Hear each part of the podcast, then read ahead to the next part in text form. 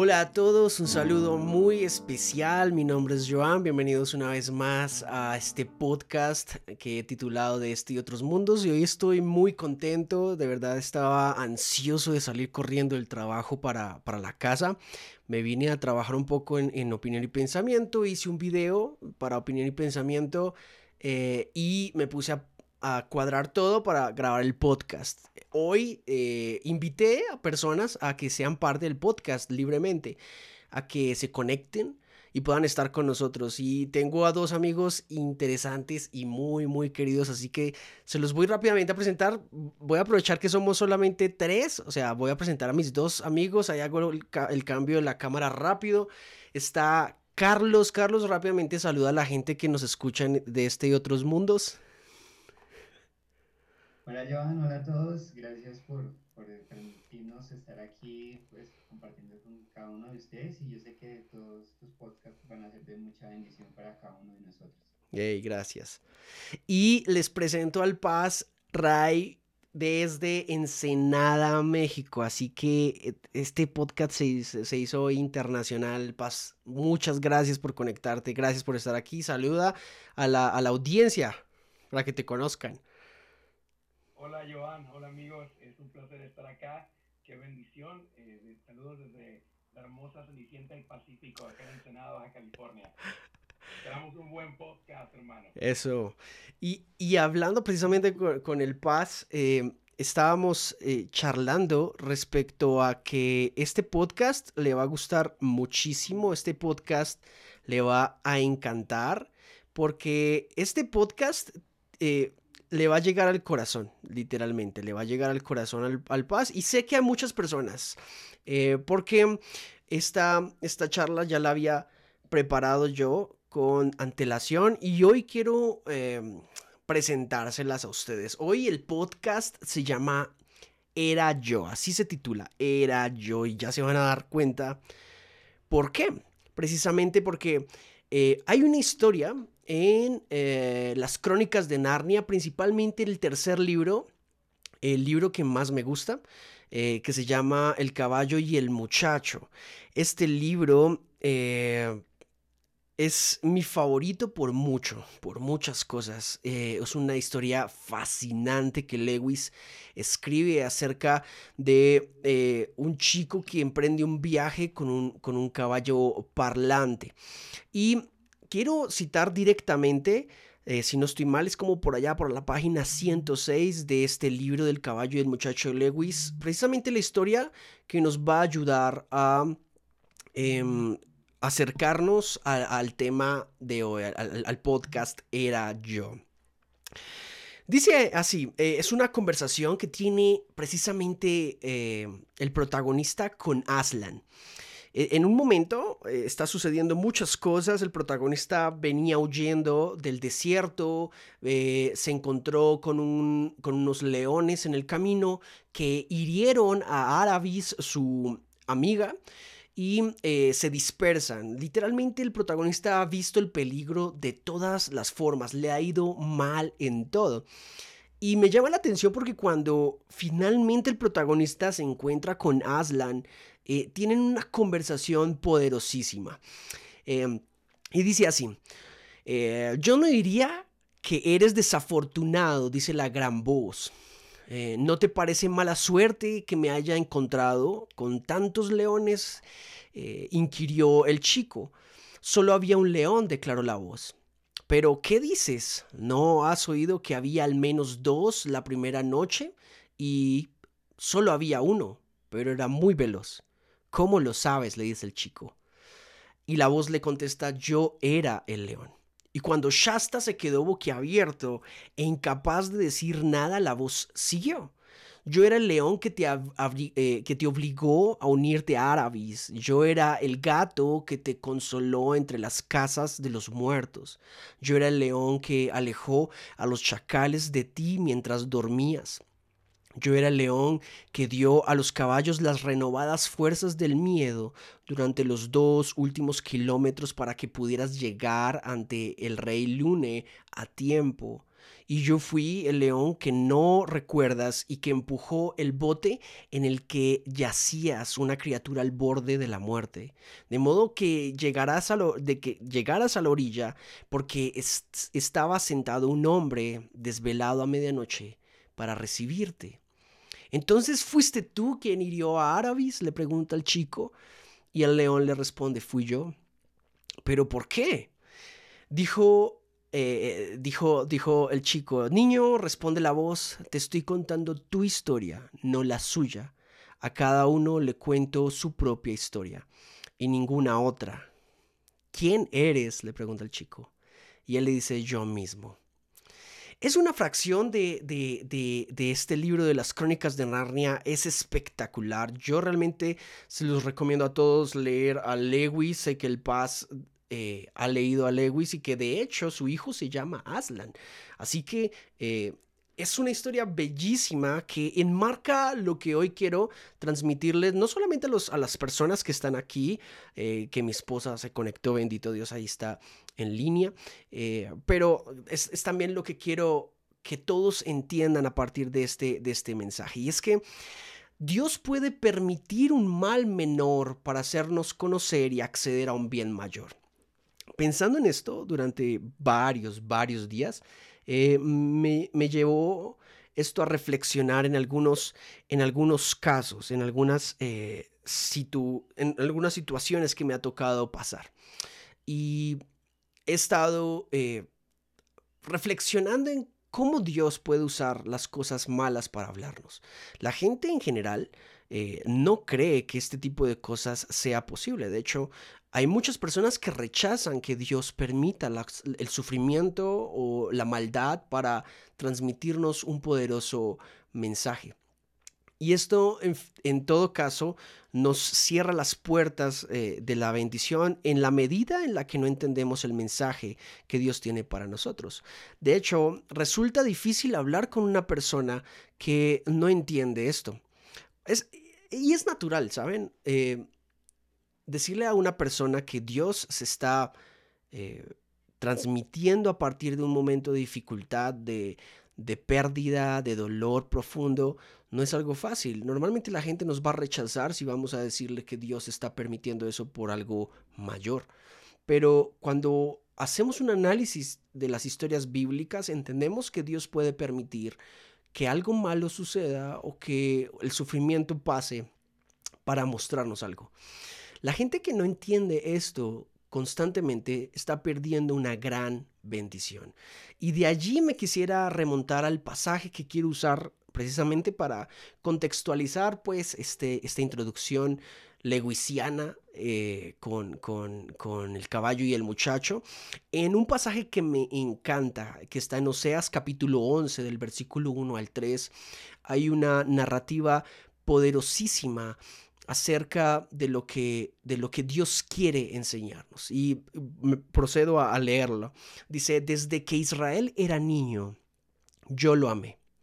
De Egipto llamé a mi hijo, pero cuando más lo llamaba, más se alejaba de mí. Ofrecía sacrificios a sus falsos dioses y quemaba incienso a las imágenes. Yo fui quien enseñó a caminar a Efraín yo fui quien lo tomó de la mano, pero él no quiso reconocer que era yo quien lo sanaba. Y aquí es donde toma sentido el título de, este quinto episodio del podcast, y, es Era yo. Si se dan cuenta, lo que Aslan le está diciendo a este chico es, fui yo el que le infundió las renovadas fuerzas del, temor a los caballos para que esos caballos corrieran lo suficiente y ustedes llegaran a tiempo a su meta. Fui yo eh, el que espantaba a los chacales mientras tú dormías en el desierto. Era yo aquel gato que se te apareció en las ruinas eh, y te cuidó. Esto es supremamente poderoso y llama profundamente la atención porque de una u otra manera, al final de cuentas, las cosas difíciles de la vida nos nublan el entendimiento con facilidad acerca de lo que Dios está haciendo en nosotros. A la gente le gusta ver a Dios en las victorias, a la, gente le gusta ver a Dios en, en, los éxitos, en los triunfos. Te dedico mi triunfo, Dios. O te dedico mis hazañas. Y eso no está mal, pero ver a Dios en los momentos en los que no podemos verlo con facilidad eh, implica un arte mucho más profundo.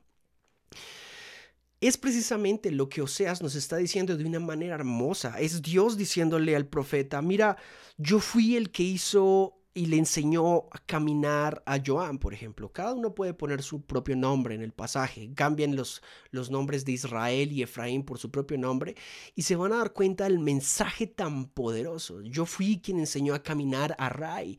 Yo fui el que enseñó a caminar a Carlos. Yo fui quien los tomó de la mano, pero ellos no quisieron reconocerlo, que era yo quien los sanaba el profeta lo que, es, lo que está diciendo de alguna manera em, es, él fue el que siempre estuvo allí. O sea, él nunca nos dejó y nosotros lo que hacíamos era entre más caminábamos, más nos alejábamos. Entre más aprendíamos, más nos distanciábamos. Este, este, este, esta situación cuando, cuando la analizamos profundamente, encontramos, encontramos que nos pasa exactamente lo mismo que le pasó a Jacob en aquel lugar en donde él vio unos ángeles subir y bajar en unas escaleras hacia el cielo y él dice, ciertamente Dios estaba aquí y yo no, y yo no sabía.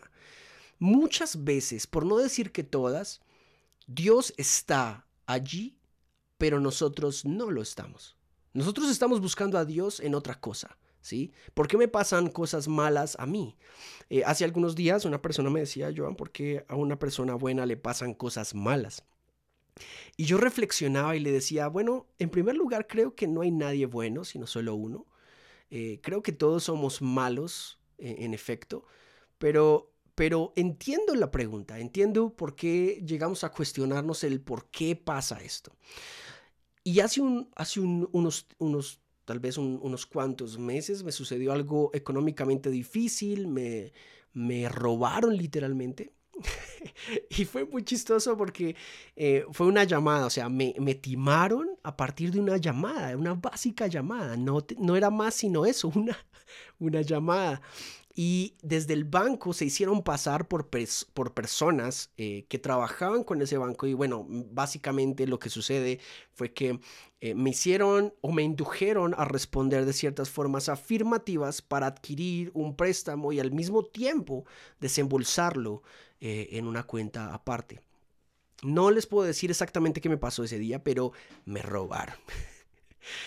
Yo llegué, yo recuerdo que llegué aquí y empecé a pelear con Dios. Literal, era una pelea con Dios. O sea, ¿dónde estás? O sea, ¿por qué, por qué juegas con mi dinero si mi dinero de hecho busca eh, ayudar a los demás? Mi dinero, lo que gano, normalmente trato de invertirlo en ti. Compro libros para aprender de ti compro esto, asisto a seminarios, me formo para que la gente pueda acceder a lo que yo en su momento no podía haber accedido. Y, era siempre mi, mi, ataque hacia Dios, ¿sí? Era como, no te veo en esto, ¿dónde estás en esto? ¿sí? ¿Por qué te metes con mi economía si se supone que mi economía está a, a, tu, a tu cargo? Yo diezmo, yo ofrendo, yo hago todo lo que un cristiano se supone debería hacer. Pero al parecer Dios no me respondía, ¿sí? Sucede que esa situación Dios la usó no para decirme que Él era poderoso y que podía hacer milagros, porque de hecho al final de la historia lo hizo. Eh, él lo usó principalmente para moldear algo en mi corazón. Y es que las cosas malas que nos pasan no es porque seamos malos, sino porque somos imperfectos. Necesitamos día a día perfeccionarnos en la persona de Cristo y muchas veces los males menores nos pueden ayudar a aprender algo completamente trascendental. El mensaje de Dios en estos capítulos hacia, hacia Oseas son contundentes eh, porque si, si leemos unos capítulos atrás, de hecho, Dios toma a Oseas para que se case con una mujer y esta mujer le es infiel. Y esta mujer le es infiel conscientemente de lo que le está haciendo al pobre Oseas. y es una analogía bellísima, bellísima de lo que Dios le está enseñando a Oseas. Oseas no tenía por qué sufrir la traición de su esposa. Era un hombre de Dios. O sea, ¿qué más hombre de Dios podría eh, decir que no lo merecía? Eh, Job, el buen Job, por ejemplo, eh, dice literalmente la palabra que era un hombre justo ante Dios. O sea, él no merecía lo que, lo que pasó. Pero aún así, Dios permitió que él pasara por diferentes sufrimientos para llevarlo a un bien mayor. Ahí es donde la reflexión respecto a esto impacta y creo que eh, el aprendizaje más profundo y significativo que cualquiera podría tener al final de cuentas es lo que, lo que nos revela esto. ¿Qué es lo que esto nos revela? Que Dios siempre estuvo allí, o sea, que era Él. Él era la...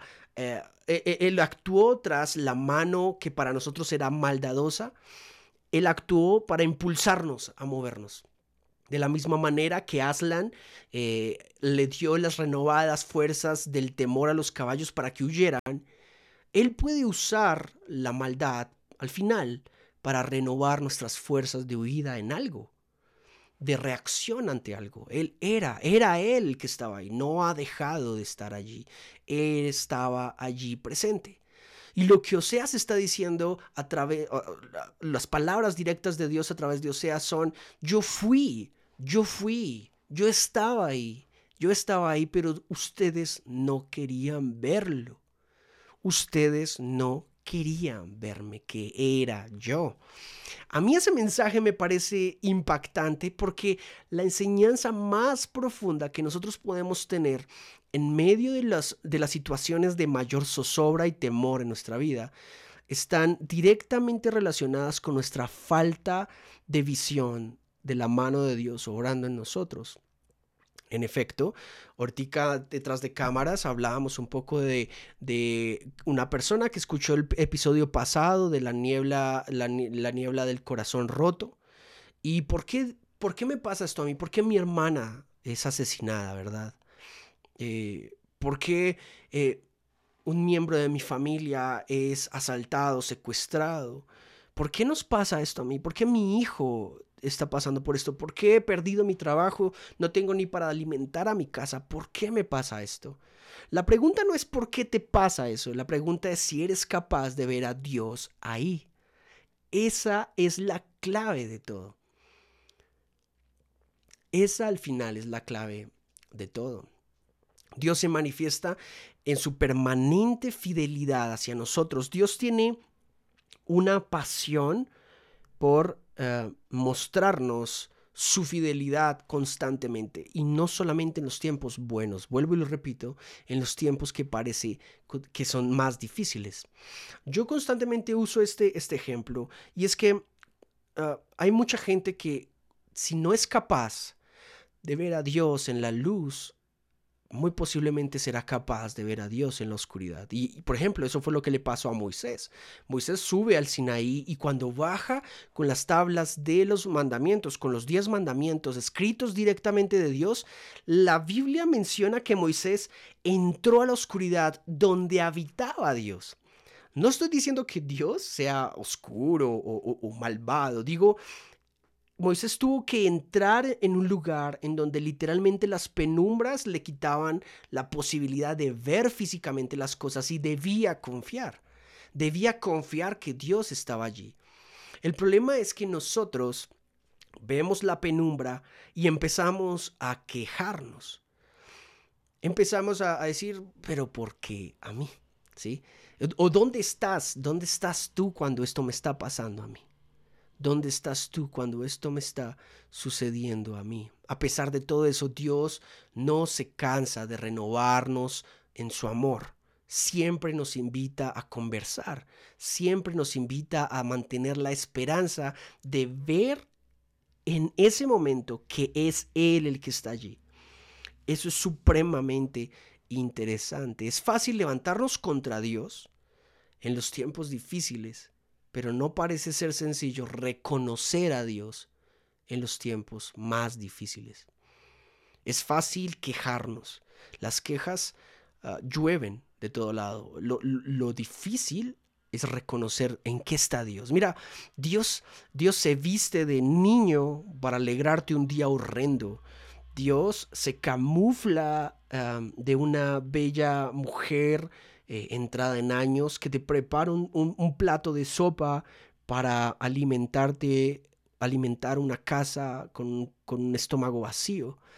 Dios eh, le gusta ah, llamar nuestra atención en aquellas cosas que constantemente no nos llamarían la atención. ¿sí? Por eso cité el caso de eh, de, El caballo y el muchacho de Lewis, porque creo que Lewis le da muy bien al punto. Era yo, era yo. Aslan, Aslan le está tratando de decir al chico, yo fui el león que te hirió y lo hice. Cualquier persona dirá, pero ¿por qué Dios me hiere? sí, o sea, ¿por qué Dios me hace esto? Dios es malvado. No. En primer lugar, no creo que Dios tenga por qué pedir permiso para, para hacer lo que él por derecho puede hacer. Y dos, creo que Dios puede herir y no de muerte a alguien para finalmente eh, sanarlo él mismo y él mismo enseñarle un proceso. Una herida nos puede ayudar a aprender algo que en la sanidad nunca aprenderíamos. Una persona con cáncer al final de su vida suele tener una, una, ah, una visión muy clara de lo efímero que es la vida. No sé si alguien ha, tenido la, posibilidad de hablar, por ejemplo, con, alguien que esté perdiendo la vida en algún momento. Y es una persona que empieza a tener ciertas nociones claras que de otra manera no tendría, no podía tener. Y esto llama profundamente no solo mi atención, sino que al contrastar lo que Oseas está transmitiéndole al pueblo, eh, nos debería, nos debería, nos debería importar profundamente era yo, es lo que, lo que Dios estaba diciendo. Yo estaba ahí. Era yo el que te motivó a oír. Era yo el que te consoló aquella noche. Era yo el que hizo esto, el que te permitió hacer esto. Si viéramos la ramificación de las situaciones que Dios ha tenido que lidiar para comunicarnos un mensaje, estaríamos completamente anonadados. ¿Cuántas veces y cuántas personas, cuántas situaciones Dios ha usado para decirnos algo tan sencillo como cambia tu orgullo. Lo hizo conmigo respecto a, este, este, a, este, fiasco inocente. De verdad, es algo que hasta me da pena contar. Eh, yo estudio apologética, últimamente he estado aumentándole a, la, lógica, que es una rama de la filosofía, y le está aumentando la intensidad a eso, pero Dios literalmente, literalmente lo que hizo fue derrumbar el, arco de, lo que yo creía que estaba bien y mal para decirme, tú tienes un problema de corazón. Tu problema no es que tu dinero realmente me lo dediques a mí. Tu problema no es que no me ames a mí. Tu problema es que aunque eres bueno en muchas cosas, tu corazón sigue siendo orgulloso. Mucha gente no entiende eso y no quiere entenderlo y, puedo pensar por qué y podemos aceptarlo, pero pero no entenderlo nos va a quitar deliberadamente una hermosa oportunidad de ver a Dios obrar de una manera exquisita. Ahí es donde en esos momentos difíciles es cuando sentimos que Dios nos ha abandonado. Eso es lo único que podemos sentir. Dios nos ha abandonado, Dios me ha dejado, pero no podemos comprender que siente, piensa, le duele y ama mucho más vividamente Él que nosotros.